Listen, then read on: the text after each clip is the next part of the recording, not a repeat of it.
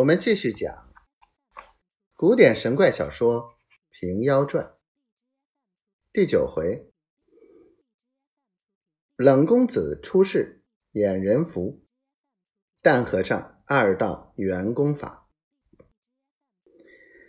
道法源流各一宗，白云洞里最神通。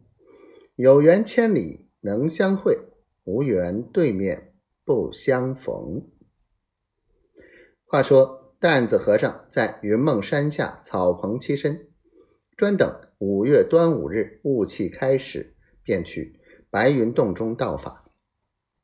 此时已是四月初旬，算来端午只有一个月了，心下十分焦躁。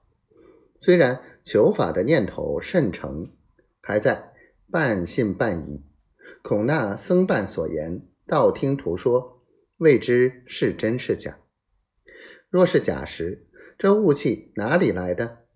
时常跑到山头上打个探望，只见茫茫荡荡的一片白，正不知中间是怎样光景。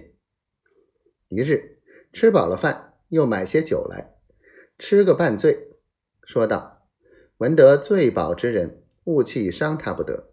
我头顶着天，脚踏着地。”怕什么员公员婆？等什么端午端六？只管问他要这天书罢了。趁着酒兴，冒雾而行。约进去还没一里，那雾气渐浓，眼也开不得了，只得转身出来，方知僧言不谬。守得端午日，看看四排时分，雾气渐开，交了午时，天气清爽。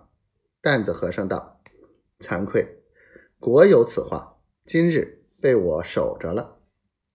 脚穿一双把滑的多尔麻鞋，手提一根檀木棍儿，抖擞精神，飞也似的，一般奔去。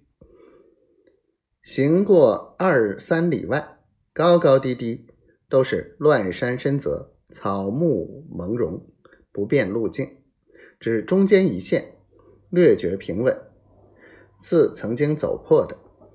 依着这路行去，约莫十里之程，果然有个石桥，跨在阔涧之上，足有三丈多长，只一尺多阔。桥下波涛汹涌，乱石纵横，如刀枪百裂。担子和尚初看时见，未免骇然，一念想着。既到此间，如何生退避心？死生有命，怕他怎的？把双眼只看着前面，大着胆，索性跑去。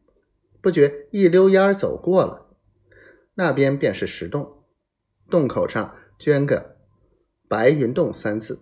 进得洞时，好大一片田地，别是天日。